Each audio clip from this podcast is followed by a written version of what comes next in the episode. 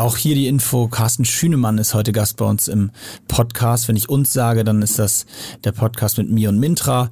Ähm, ihr kennt ihn inzwischen schon. Ähm, mit Carsten war es super spannend, mal zu hören, wie er mit einer Mannschaft trainiert. Er hat ein paar Thesen, die wir ihm äh, um die Ohren geschmissen haben, widerlegt, hat uns erzählt, warum er auch seine Probleme mit so Ausdauertests hat und was da so seine präferierten Methoden sind. Und hat grundsätzlich auch mal einen Einblick gegeben darin, wie Fußballer heute trainieren. Das ist ja auch häufig mal in der Kritik steht. Äh, echt spannender Podcast geworden. Freue mich, wenn ihr reinhört. Viel Spaß bei der Folge mit Carsten Schünemann. Mo Sports Fitness for Everybody.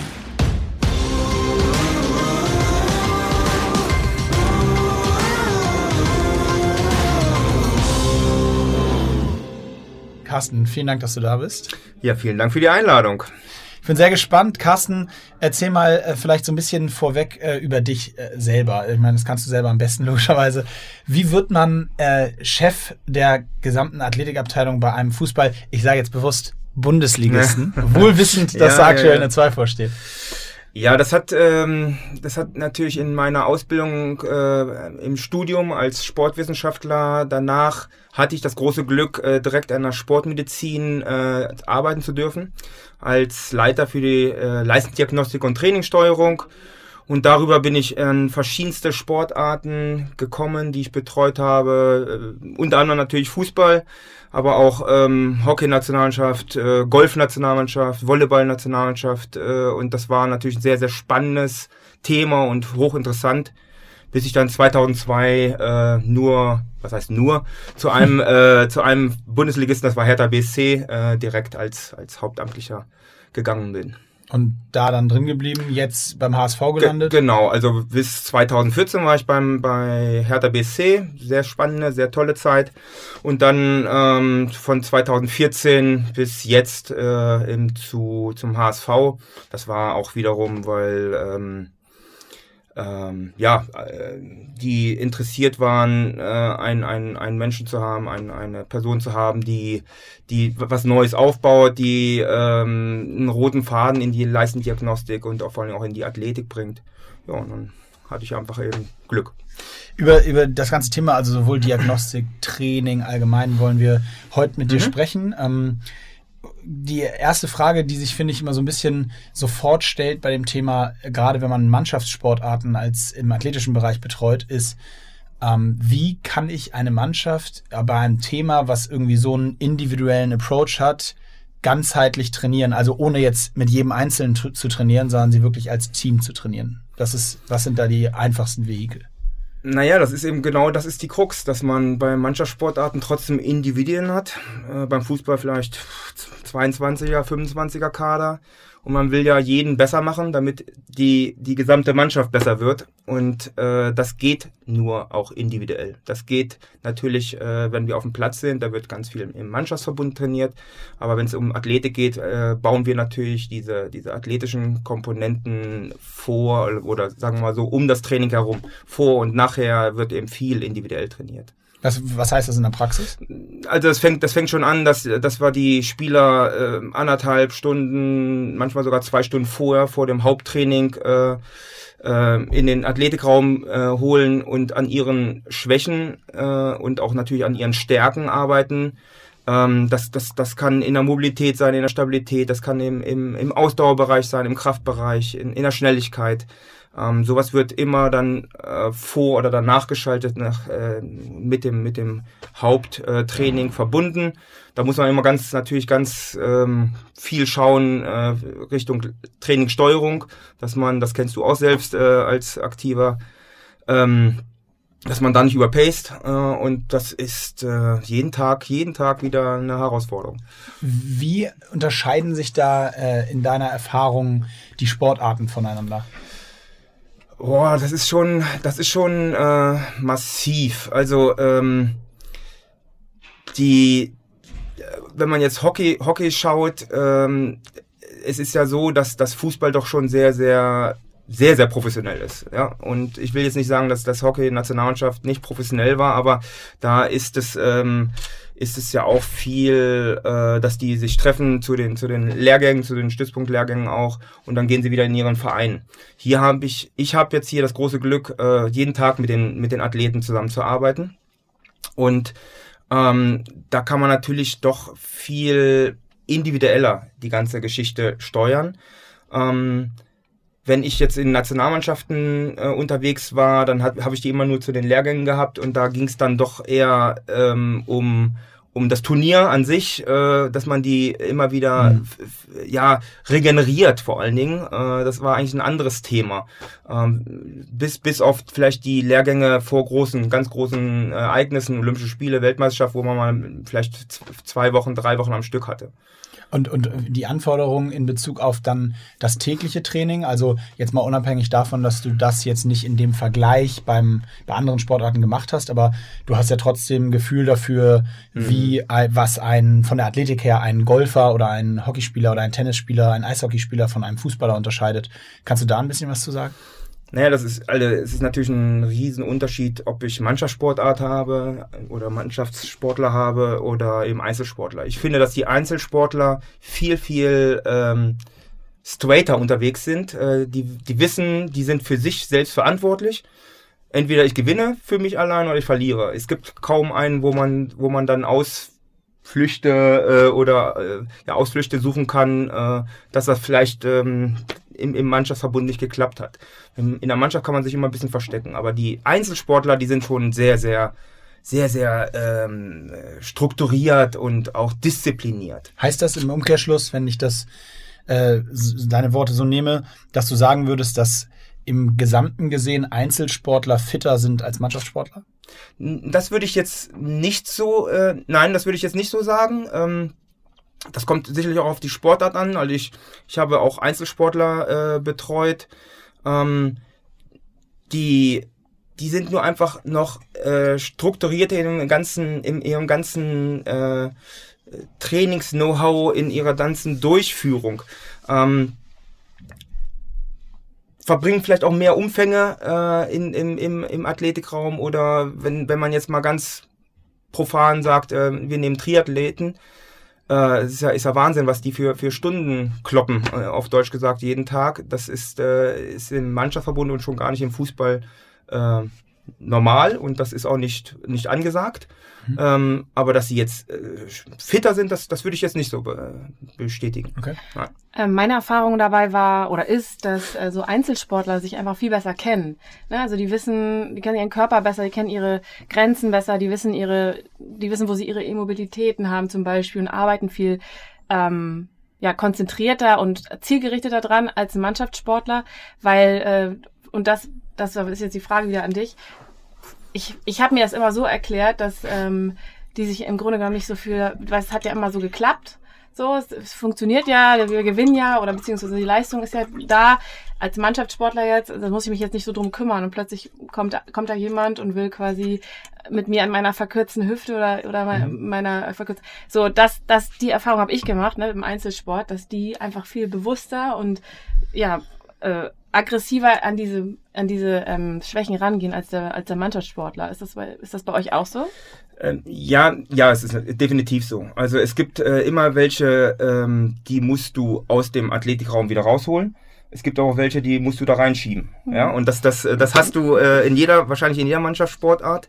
Und das ist eben gerade, finde ich, die Herausforderung, ähm, dass vielleicht auch das Training, ähm, das individuelle Training, wenn es nicht auf dem Platz stattfindet, äh, attraktiv zu machen. Ich versuche, ich versuche auch immer über über Einsicht äh, äh, die diese ganze Geschichte anzugehen, dass dass dass die es eben verstehen, warum wir das machen. Ja, dass es nicht äh, auf ähm, Befehl Befehl äh, funktioniert, sondern äh, natürlich macht es auch für für mich, für für uns, für mein Team äh, viel viel mehr Spaß, wenn wenn die wenn die von sich aus äh, ja, in den, in den Athletikraum gehen und was machen wollen. Und eben auch ansprechen, hier, lass uns nochmal das und das machen, ähm, äh, weil ich glaube, das bringt mir weiter. Ja, und dann, äh, das sind die schönsten Athleten, die besten Athleten. Kannst du da so ein bisschen aus, dem, aus dem, also ich gebe dir auch eine Vorlage. Also ich wäre einer der Athleten gewesen, den hättest du in den Kraftraum reinschieben müssen häufiger. Ja. Äh, wie ist so das Verhältnis, wenn du jetzt beim HSV oder in so einer Profimannschaft vorher härter äh, bist? Wie ist da so das Verhältnis? Weil ich sag dir auch, warum du mich hättest reinschieben müssen. Ich glaube, es ist auch ganz logisch. Das ist der Hauptteil meiner Sportart war, gib mir einen Ball, das kannst du nachts um zwei machen und ich leg los. Das macht mir Spaß. Dieses Thema, das andere ist für mich eine Pflicht, ein Pflichtteil des Jobs gewesen, ähm, der auch gemacht wurde. Äh, aber es ist eben, hat für mich, es war nicht der, das, das ist nicht der Sport, der mir so viel Spaß macht, weswegen, wo ich meine Passion für habe. Obwohl ich weiß, dass es eben notwendig ist, um meinen Sport auszuüben. Also es ist ein schmaler Grad. Aber trotzdem äh, ist da, würde ich sagen, ist das Verhältnis bei den Spielsportarten wahrscheinlich schon deutlich höher an Leuten, die du da reinschieben musst. Hast du ein paar Beispiele, die wo richtig starke Jungs sind, die du da reinschieben musst? Aber ich glaube, wir wissen beide, was für ein Typ du warst. du hast einfach Talent gehabt und du musstest nicht viel machen. das wird geschnitten, gut. so viel steht fest. Aber das ist, ähm, das ist wirklich so, dass du, äh, ja, dass, dass, dass man eben ähm, gerade die Talentierten, die äh, sich äh, ja ihr vielleicht auch über technischen oder taktischen, äh, wo, wo sich herausstechen, natürlich ihre ihre Schwerpunkte haben und ähm, an ihren Schwächen, sogenannten Schwächen, vielleicht nicht so gerne arbeiten. Ähm, ich muss aber nochmal da, da vorweg, äh, zu, wenn ich jetzt gleich zu deiner Frage komme, vorwegschieben, dass sich das extrem äh, geändert hat. Ähm, mhm. in den, ich bin ja schon ein älteres Semester und bin auch schon ziemlich lange in diesem Profisport dabei. Äh, früher war das noch nicht so selbstverständlich, wie es heute ist. Also heute musste man nicht mehr so viele Leute reinschieben. Das muss man echt okay. sagen. Äh, früher vor 15 Jahren vielleicht äh, war das äh, definitiv noch nicht der der Fall.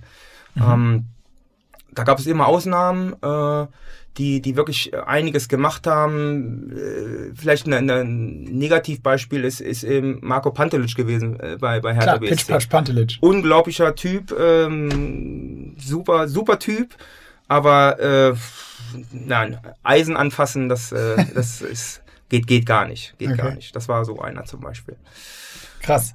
Und andersrum, hast du so, ich meine, man hört jetzt zum Beispiel immer im Fußball, äh, äh, äh, hate him or love him, aber egal mit wem man spricht, ich habe ein Jahr in Madrid gespielt, äh, Cristiano Ronaldo ist, äh, wird gesagt, der absolute Vorzeigeprofi.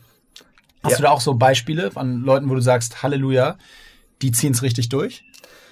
Ja, definitiv. Äh, wenn man jetzt, äh, wenn man jetzt ein aktuelles Beispiel bei uns aus der Mannschaft nimmt, äh, dann, dann ist das äh, ja sicherlich der, der Rick, der, der Rick von Dronkelen, der, der äh, da fleißig, aber ich will da auch gar nicht so einen ja. herausholen oder herausheben, weil es wirklich, die sind, die sind, äh, sind wirklich mittlerweile, braucht man die nicht mehr so viel anschieben.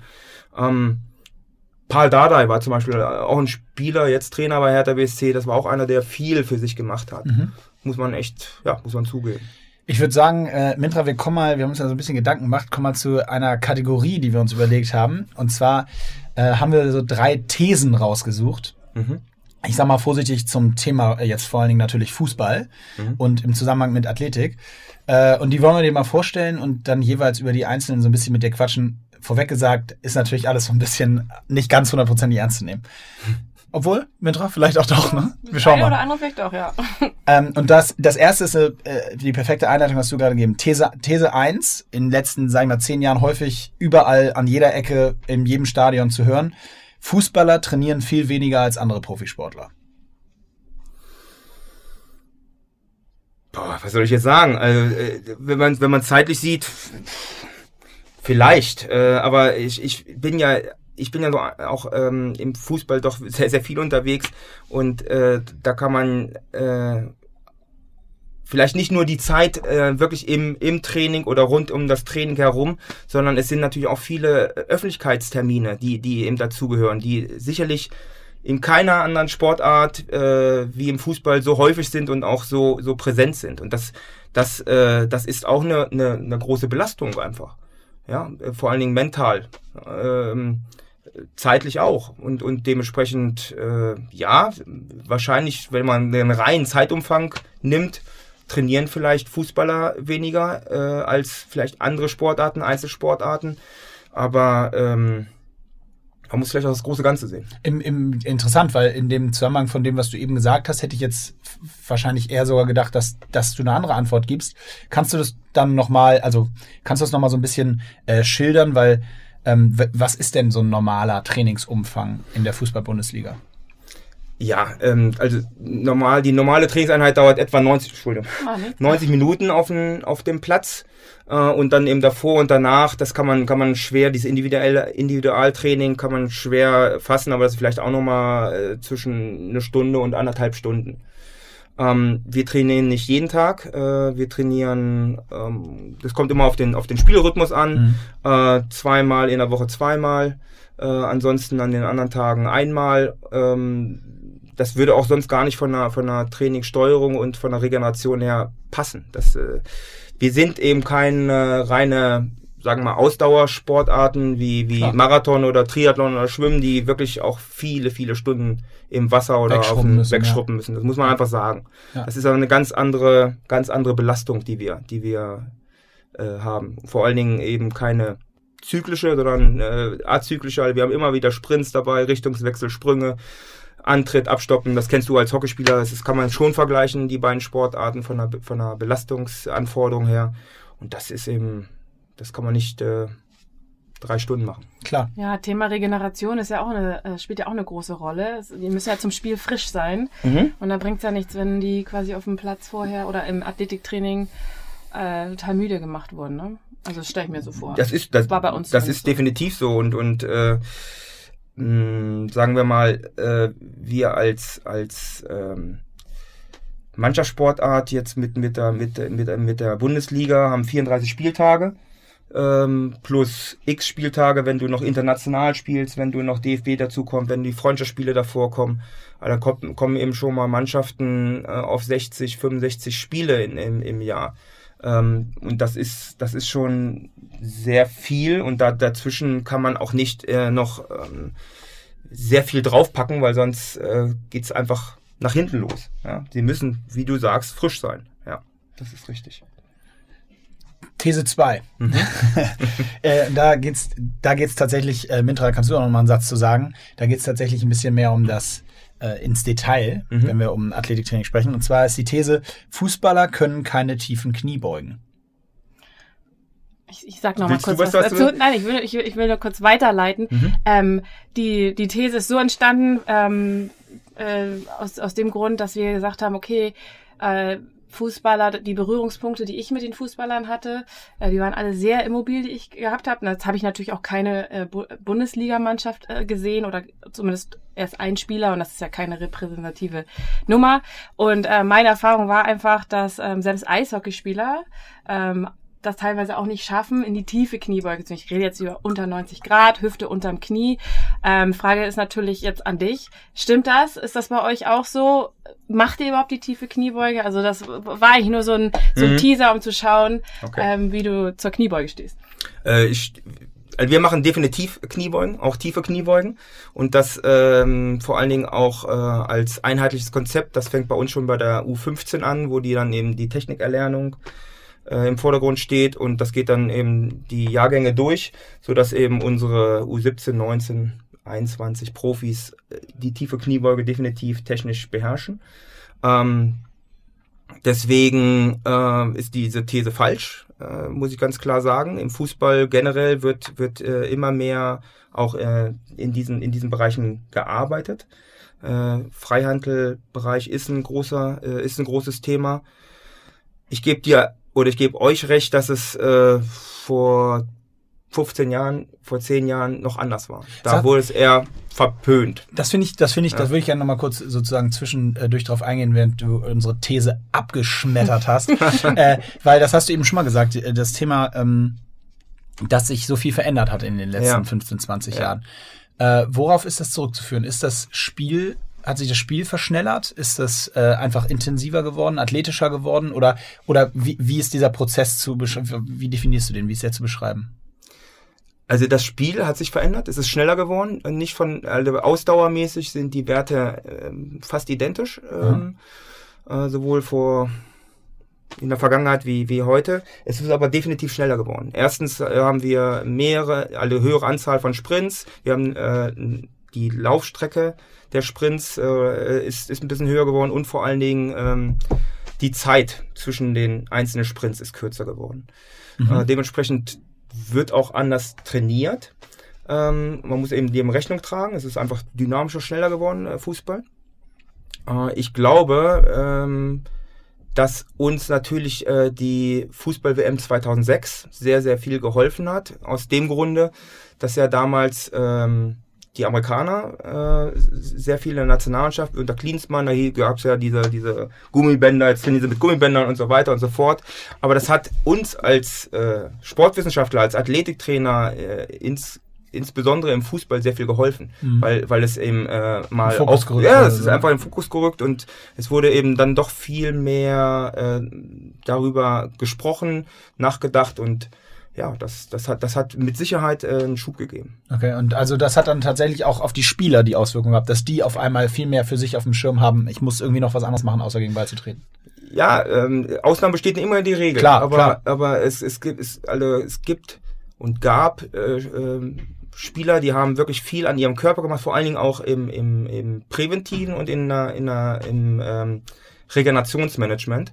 Und seien wir ehrlich, wenn, wenn du ein, zwei Jahre äh, vielleicht länger Fußball spielst, verdienst du natürlich auch ein, zwei Jahre Klar. mehr Geld. Und das ist viel, viel mehr im Fokus gerückt. Das ist im Fokus. Viel, okay. viel mehr im Fokus gerückt. Spannend. Ähm, die gute Überleitung hast du selber gegeben bezüglich Ausdauerwerte, ähm, denn die nächste These lautet, aufgepasst, Laktattests sind reine Schikane und geben keinen wirklichen Einblick in die Fitness eines Sportlers. Boah. Da bin ich jetzt mal gespannt. Trommelwirbel. Nein, nein. äh, sicherlich macht man heutzutage nicht nur Laktattests, sondern äh, man, es gibt andere Verfahren, die, die man dann zu Hilfe nimmt. Ähm, aber sagen wir mal, Fußball ist nach wie vor noch ein Laufsport. Ja, also das steht jedenfalls, äh, wenn man sich die, die immer wieder die die Laufwerte und auch die ähm, die Spieldaten von einem Spiel oder auch vom Training äh, anschaut, wird nach wie vor viel gelaufen und dementsprechend ist das ist die die Grundlagenausdauer steht immer noch im im Mittelpunkt. Früher gebe ich auch zu, hat man hat man deutlich mehr noch im, im Grundlagenbereich gemacht als heutzutage, gerade so die alten Trainer, die dann viel drauf Wert gelegt haben, äh, das ist heute nicht mehr der Fall. Mehr Intervall jetzt? Oder? Äh, mehr Intervall, ähm, definitiv mehr Intervall, aber auch die, durch die Spielform an sich äh, wird da schon viel gemacht. Und ähm, da wird dann vor allen Dingen individuell machen wir da einiges. Ja, mhm. aufgrund unserer Leistungsdiagnostik, auf uns, aufgrund unserer Ergebnisse, die wir bekommen haben, äh, muss eben der eine andere schon nochmal äh, aufs, aufs Fahrrad, aufs Ergometer oder eben äh, auch, auch einen Lauf äh, im Grundlagenbereich oder als Intervall äh, durchführen. Mhm. Ja. Ähm, vielleicht kannst du noch einen Satz dazu sagen, weil ich habe das nur gelesen. Mir war die Geschichte bis dahin nicht bekannt. Aber es gab doch in Berlin am Ende, wenn ich es richtig verstanden habe, die Situation in deiner Amtszeit in Berlin, dass zumindest stand so in der Zeitung, korrigier es mhm. gerne, dass es hieß, dass aufgrund der schlechten Leistungsdiagnostikwerte mhm. ähm, dann man gesagt hat, man trennt sich jetzt von dem Athletikteam. Äh, so habe ich zumindest gelesen. Mhm. Auch darauf anspielend so ein bisschen diese dritte These. Mhm. Ähm, ist, ist das zeitgemäß zu sagen, ich äh, gucke mir irgendwie einen Wert am Zeitpunkt, Zeitpunkt X an und entscheide dann daraufhin, dass offensichtlich falsch trainiert wurde? Oder ist das, das erscheint mir, deswegen habe ich die These auch so formuliert, erscheint mir so ein bisschen äh, zweifelhaft. Ja, klar, also das war natürlich auch eine besondere Zeit, da ähm, musste man vielleicht muss man auch eine Begründung liefern, äh, äh, warum man sich von mir trennen wollte, äh, jeweils, äh, warum der Trainer sich trennen wollte von mir. Und das war eigentlich äh, der Grund. Und dann im, im Fußball ist, ist das dann natürlich eine Lawine, die man nicht mehr äh, aufhalten kann. Und so kam das auch zustande. Aber es ist, es ist definitiv nicht so, dass äh, nach den Laktatwerten aufgestellt wird oder so. Das, das nein, las sich da so ein bisschen raus, ne? Ja, ja, also, ja, ja.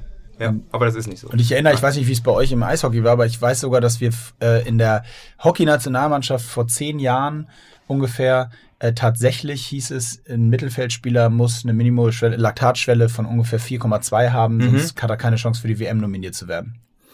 Naja, äh, da, da muss man wirklich auch jetzt schauen, äh, Laktattest ist das eine, aber es, es, es gibt ja wirklich auch äh, andere Verfahren wie Spiroergometrie, Sauerstoffaufnahmefähigkeit, die ja mindestens, nicht nur mindestens, sondern äh, ebenbürtig, sondern vielleicht sogar noch darüber steht. Und das muss man, das muss man, äh, man muss eben verschiedene Parameter zur Hilfe nehmen, um, um wirklich eine Aussage zu treffen über die, über die ähm, Ausdauer, Leistungsfähigkeit. Was sind die gängigsten Verfahren? Generell? Mhm. Spiroergometrie mhm. mit, mit Laktatuntersuchung. Das ist eigentlich so eine Feldstufe, also ein Stufentest äh, mit, mit Spiroergometrie ist, ist ein absolut gängiger Test. Ja. Mhm.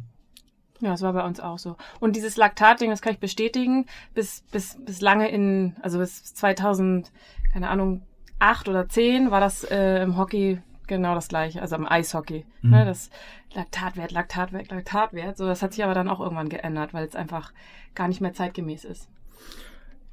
Ja, ähm, also zumindest bas auf basierend auf den Werten zu sagen, okay, du spielst oder spielst nicht oder Nein, das, sonst was, ne?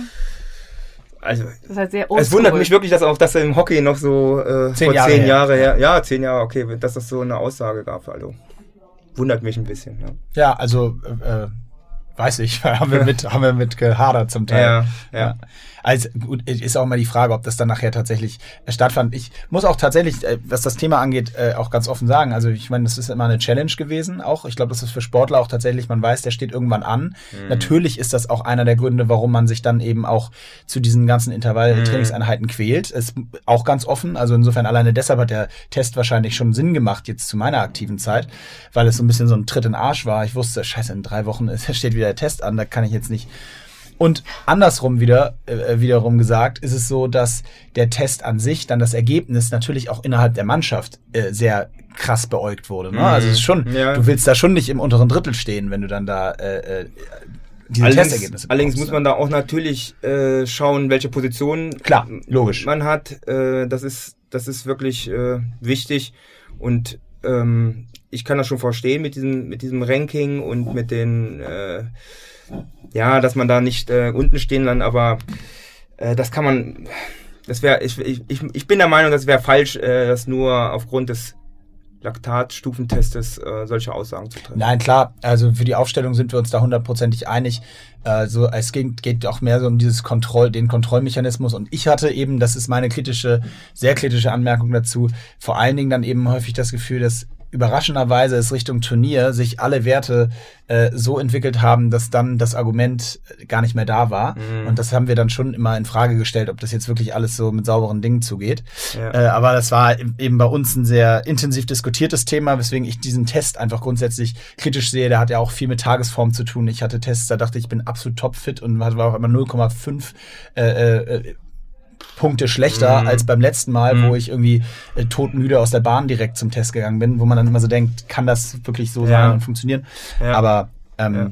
Es ist mit Sicherheit nicht das einzige Kontrollmechanismus, um, um im Leistungssport eine Aussage zu treffen. Ne? Nein, überhaupt nicht. Nein, nein. Also was wir jetzt mittlerweile, das ist natürlich dieser, dieser technische Fortschritt äh, und das gab es auch noch nicht äh, in der Art vor in der Vergangenheit ist eben das, das moderne Tracking-System. Also äh, das ist, ja, das hilft uns extrem, extrem ja. weiter. Also, also mit also Pulsgurt. Also, genau, mit Pulsgurt, aber auch eben mit GPS-Sender ja. oder, oder es gibt auch andere. Ähm, Trackst andere, du jede Trainingseinheit? Jede Trainingseinheit tracken wir. Ja. Äh, und da können wir ähm, aufgrund, dass, dass wir jeden Tag tracken, äh, haben wir schon so eine, so eine Baseline und können auch genau ähm, sehen, wo wir, wo wir uns befinden und das hilft uns extrem weiter äh, für die, für dies, ähm, für das, äh, für die Trainingssteuerung und für mhm. die, äh, für die ähm, Belastungsmanagement. Die individuelle, genau, die äh, individuelle Aussteuerung. Ja, auch, ne? ja. absolut. Mo, du hast da eben so ein äh, Schlagwort gesagt, Challenge. Ähm, Carsten, ich weiß nicht, du hast ja bestimmt schon mal was von High Rocks gehört, Jupp. zumindest. Bist du äh, bekannt mit den einzelnen Disziplinen, Workouts? Ähm, ja, ja ich, mehr oder minder. Ich kann ja. ja noch mal ganz kurz runterrattern. Also du läufst immer ein Kilometer ja. und dann machst du als allererstes Skiergometer, mhm. dann machst du einen Schlitten schieben, dann Schlitten ziehen, mhm. dann musst du ähm, Burpee Broadjump machen, dann machst du Rudern, dann musst du was kommt denn danach? Oh Gott. Farmers äh, Carry. Äh, danke, dann kommt eine Farmers Carry, danach kommen Aus, Ausfallschritte und ganz am Ende kommen äh, sogenannte Wallboys mit Medizinball an so ein Target werfen. Ja. Tiefe Kniebeuge. Tiefe ja. Kniebeuge, ja, richtig. Und die, die Frage wäre jetzt, ähm, also zwei Fragen in einer. Äh, was meinst du, wie deine Fußballjungs abschneiden würden bei dem Event? Und dann, was glaubst du, das ist die Paradedisziplin und was glaubst du, ist die nicht so Paradedisziplin? Boah. Ähm, ich, erst, erstmal muss ich sagen, sind diese, diese, überhaupt diese ganzen Wettbewerbe, ob High Rocks oder weiß nicht, wie heißen die von Fishermans, äh, ja. diese, diese Running Läufe. Keine Ahnung, Kein wie Vergleich. Kein Vergleich, Kein ja, Vergleich. ja, selbstverständlich. Äh, aber das, das ist natürlich jetzt in den letzten Jahren extrem Mode geworden. Ähm, ist cool, äh, coole Events. Ähm, äh, aber ähm, auf deine Frage zurückzukommen, ich glaube, dass unsere Jungs ähm, pff, ja, eher so im, im, im Mittelfeld oder im letzten Drittel äh, ankommen, weil es na nicht, das ist ja nicht despektierlich, sondern äh, dadurch, das ist doch schon, wenn ich das richtig äh, gesehen habe, ist das anderthalb Stunden circa, ne? So Im etwa? Schnitt, genau. Im der, Schnitt. Durch, der Durchschnittsteilnehmer ähm, braucht eine Stunde 32 oder so, ne? Okay. Ja, ja das werden, das werden die mit Sicherheit, äh, denke ich, auch schaffen. Aber dafür, wie, wie für alle äh, Sportarten oder spezifischen Sportarten, muss man einfach auch dafür trainieren. Ne? Und das ist, das ist, ähm, das ist jetzt nicht äh, so aus der Hose, glaube ich, zu machen, ne? aus, der, aus der kalten Hose vor allen Dingen nicht. Kann man schon, aber dann äh, ist man vielleicht da etwas weiter hinten. Und ähm, ich bin mir aber sehr sicher, wenn unsere Jungs da speziell darauf trainieren würden, dann würden sie ganz gut aussehen. Mit Sicherheit. Ich glaube, ich bin eine ziemlich gute Benchmark. In einer der nächsten Folgen werden wir mal erwähnen, was meine Zeit war. Dann können die Fußballer ja? sich da. Also heute werden wir es nicht tun, aber irgendwann werden wir es mal machen. Ähm, wir kommen nochmal zu einer weiteren Kategorie, die wir uns überlegt haben. Mhm. Und zwar ist das äh, der VIT, der Very Important Tip. Mhm. Äh, da soll es ein bisschen darum gehen, äh, du hast so viel Erfahrung äh, aus dem, in dem Bereich Athletiktraining und allgemein sich selber mit dem eigenen Körper zu, ähm, zu beschäftigen, mit dem Sport machen. Gibt es einen Tipp, den du so ganz allgemeingültig den Zuhörern und den Leuten da draußen äh, geben kannst, wenn es um ja, dieses gesamte Thema geht? Hast du da, fällt dir da was ein? Ja, wenn, wenn man wirklich das mal das, das große Ganze sieht, äh, vom, ja, von der Bevölkerung, äh, dann würde ich immer empfehlen, regelmäßig zu trainieren. Ja, ich will da mal ein Beispiel geben. Äh, als ich früher noch ähm, selbst aktiv war, bin ich ähm, auch äh, viel gelaufen und äh, dann habe ich am Wochenende immer äh, auf unserer Laufstrecke ganz viele gesehen, aber in der Woche fast gar keinen.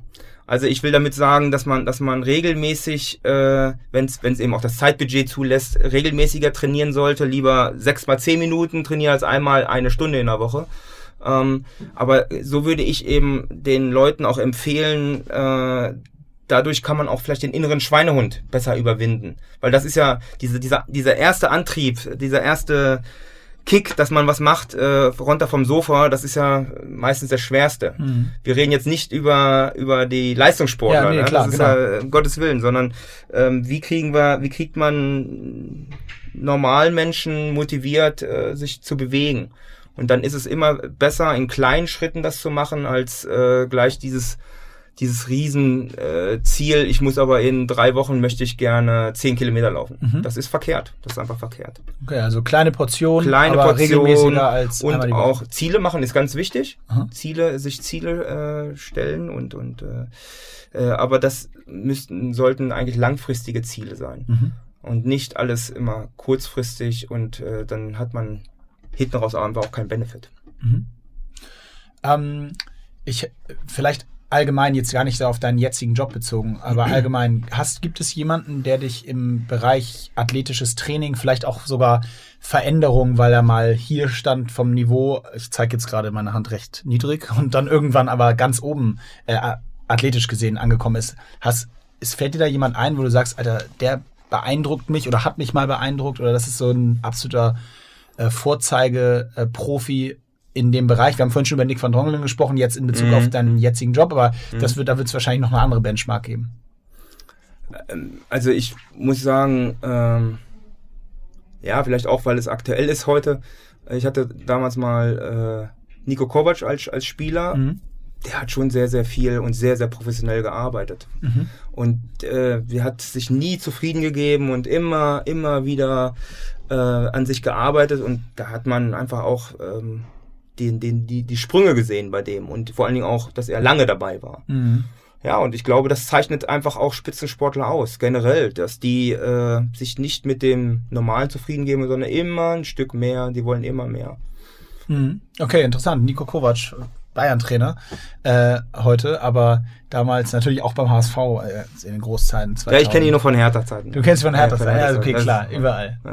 Aber und, und noch eine, eine Frage, die so ein bisschen in die Richtung geht. Ich habe äh, ich hab zwei Kreuzbandrisse äh, selber mhm. durchgemacht, einmal vorne, einmal hinten ähm, im rechten Bein und äh, habe so meinen eigenen Weg damit gefunden dann damals und da übrigens tatsächlich mein erst so richtig, ähm, das ist jetzt auch schon sieben Jahre her, mein Weg zum Athletiktraining und zur athletischen Weiterentwicklung äh, da tatsächlich erst final so richtig gefunden. Ähm, das habe ich auch schon oft erzählt, aber ich in, der, in dem Zeitraum und auch seitdem werde ich ganz, ganz häufig auf diese Thematik angesprochen, weil ich sie eben auch ohne, ohne Operation gelöst habe damals. Ähm, Im Fußball, finde ich, ist es ganz, ganz extrem und auffällig, wie häufig doch Athleten nach so einer Verletzung schnell zwar zurückkommen, aber wie die Quote an Rückfällen ist gefühlt zumindest, kannst du jetzt gleich widerlegen, mhm. aber gefühlt ist die enorm hoch. Mhm. Ähm, und mir reicht es eigentlich nicht, da immer zu sagen, die fangen zu früh wieder an, weil das weiß ich gar nicht, ob das so ist. Ich glaube, dass die wahnsinnig viel tun werden in der Reha und das wirst du wahrscheinlich mhm. bestätigen können. Mhm. Wie, aber kannst du mal so einen Prozess beschreiben? Weil das, ich glaube schon, dass das stimmt, dass die Rückfallquote tatsächlich relativ hoch ist. Nur woran liegt die? Ist das haben, trainieren die falsch? Oder ist es wirklich das zu früher einsteigen? Oder ist es dann einfach Pech häufig? Was, was ist die Lösung? Also erstmal für, für der Quote, das stimmt definitiv. Da gibt es auch äh, wissenschaftliche Studien drüber, dass äh, innerhalb von einem Jahr circa ein Drittel eine Drehrücktour. Wow, das ist ja sogar ja, noch höher, als ich dachte. Ja, das ist wirklich hoch. Ähm, ich glaube, abschließend kann man, kann man, wenn, wenn wir es wüssten, würden wir es wahrscheinlich anders machen. Ja. Ja, und äh, ich glaube, wir machen das äh, nach bestem Wissen und Gewissen. Äh, so ein Ablauf äh, sieht, glaube ich, erstmal grundsätzlich, wenn, wenn die, wenn die Verletzung frisch ist, äh, sieht überall gleich aus. Äh, dass man, dass man erstmal, äh, ja, überhaupt erstmal wieder lernen muss, zu gehen, zu beugen, zu strecken ähm, und wenn wir, wir gehen da verschiedene Prozesse durch, äh, bis wir vielleicht aufgrund unserer ähm, auch Tests und Leistungsdiagnostiken sagen können, okay, jetzt äh, können wir den nächsten Step machen, wie zum Beispiel auf, äh, aufs Laufband. Mhm.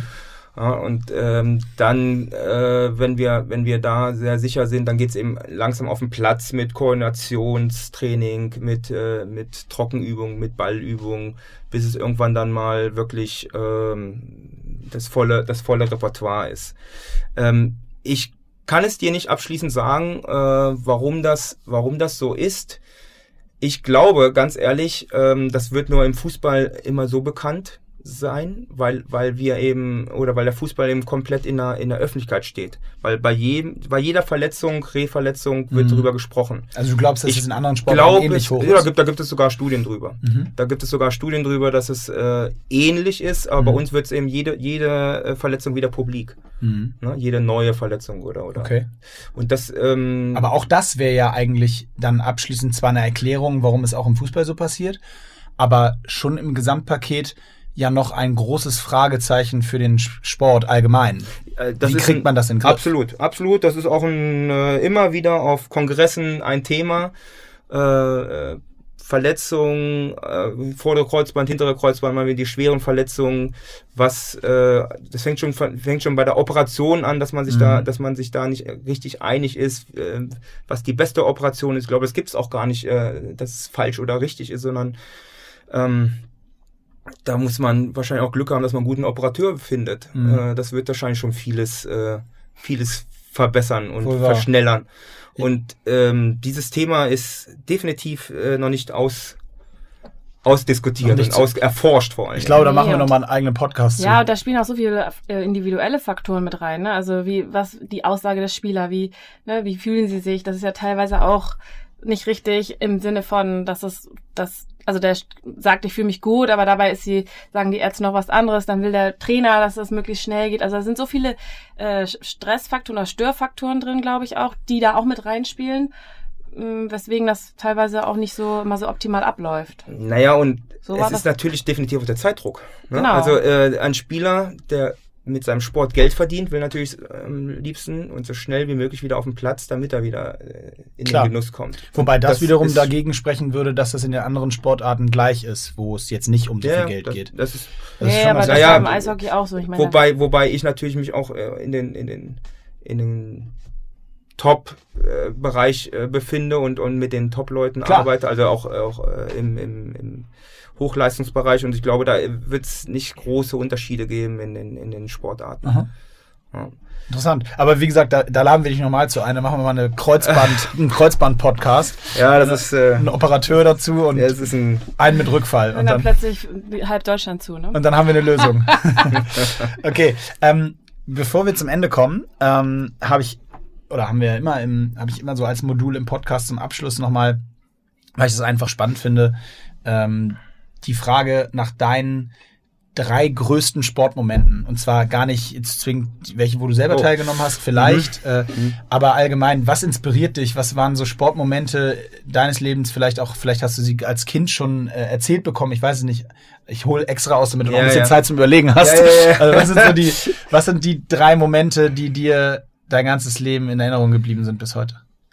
Naja, also als, als Kind äh, muss ich sagen, vielleicht selbst an, an mir. Ich bin, bin in einer Sportfamilie aufgewachsen und ich glaube, äh, mein, mein erstes großes Erlebnis war einfach, äh, ja, man, man, wie heißt das, Mutter- und Kindhorn. Meine Mutter war Übungsleiterin und äh, ich habe das für mein Leben gern gemacht. Geil. Und äh, ich finde, das ist eine, eine, eine super Grundausbildung.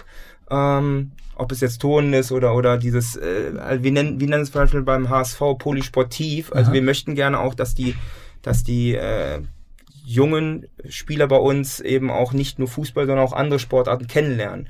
Und das habe ich natürlich sehr, sehr früh kennengelernt und wir haben, ach, wir haben alles gemacht. Mhm. Äh, vielleicht alles gemacht. Äh, ja, genau, das ist, das ist auch ein gutes, äh, gutes Stichpunkt. Ähm, ich glaube, wirklich ein Highlight war für mich äh, 1985, als Boris Becker Wimbledon-Sieger geworden ist. Also es war, äh, es war, es war unglaublich. Äh, die ganze Nation saß vor dem Fernseher. Mhm. Und äh, was auch eben danach passiert ist, dass äh, ganz Deutschland Eine Sportart auf einmal. eine Sportart auf einmal. Also ich, ich, ich kann es bei mir wieder äh, von mir sagen, dass ich mit meinen Freunden, wir haben, wir haben so einen äh, Sportplatz bei uns gleich um die Nachbarschaft gehabt. Da haben wir uns Linien aufgezeichnet, ein, äh, ein Netz gebastelt und da haben wir äh, autodidaktisch äh, sechs, Angefangen. vier, Geil. fünf, sechs Stunden Tennis gespielt. Unglaublich. Ja. Es hat so viel Spaß gemacht. Ja. Ein Land hat auf einmal eine Sportart Oh. entdeckt, ne? Also es war aber auch äh, ein, ein, weil es eben vielleicht auch so unerhofft kam. Ja. ja. Weil er auch so jung war noch Ja. und das war schon, das war schon wirklich ein einschneidendes Erlebnis. Naja, und das, das dritte muss, muss man ganz klar sagen, das, das habe ich auch live äh, miterlebt, war die Fußball-WM 2006. Ja. Weil sie auch in, in Berlin äh, hauptsächlich stattfand, weil ich da eben äh, bei Hertha BSC war. Ich hatte auch das große Glück, ich durfte ein paar Mal bei der Nationalmannschaft da, da sein. Das war schon, das war ein unglaubliches, unglaubliches Gefühl und aber auch ein unglaubliches ähm, nationales Ereignis. So auch vom Fußball weg, ne? Von so Fußball weg, also ich muss sagen, äh, das war ein, ein Fahnenmeer äh, am 17. Juni auf der Straße. Äh, unglaublich, überall fuhren die Autos mit, mit, mit den Deutschlandfahnen rum und das, das alles hat man ja davor selten gesehen und alles war schon, das war schon wirklich beeindruckend. Das Event hat die Deutschlandfahne wieder salonfähig Ja, gemacht. ja, ja, man hat ja da schon Absolut, klar. vielleicht äh, durch die Historie nicht so gute Erfahrungen gemacht. Schwieriger. Ja, ja. Ja, Carsten, vielen, vielen Dank. Äh, wir sind schon wieder fast bei 45 Minuten. Das geht, geht dann doch immer schneller, Ja, als es man geht denkt. wirklich schnell. Vielen, vielen Dank, dass du heute da warst, dass du uns die Einblicke gegeben hast. Äh, richtig spannende Themen. Mhm. Ähm, ich wünsche dir alles Gute. Erstmal beim Aufstieg mit dem HSV Ja. und dann äh, natürlich auch darüber hinaus. Und vielen Dank, dass du heute da warst. Ja, vielen Dank auch von mir. Ja. War wirklich sehr spannend. Vielen Dank, dass ich hier sein durfte.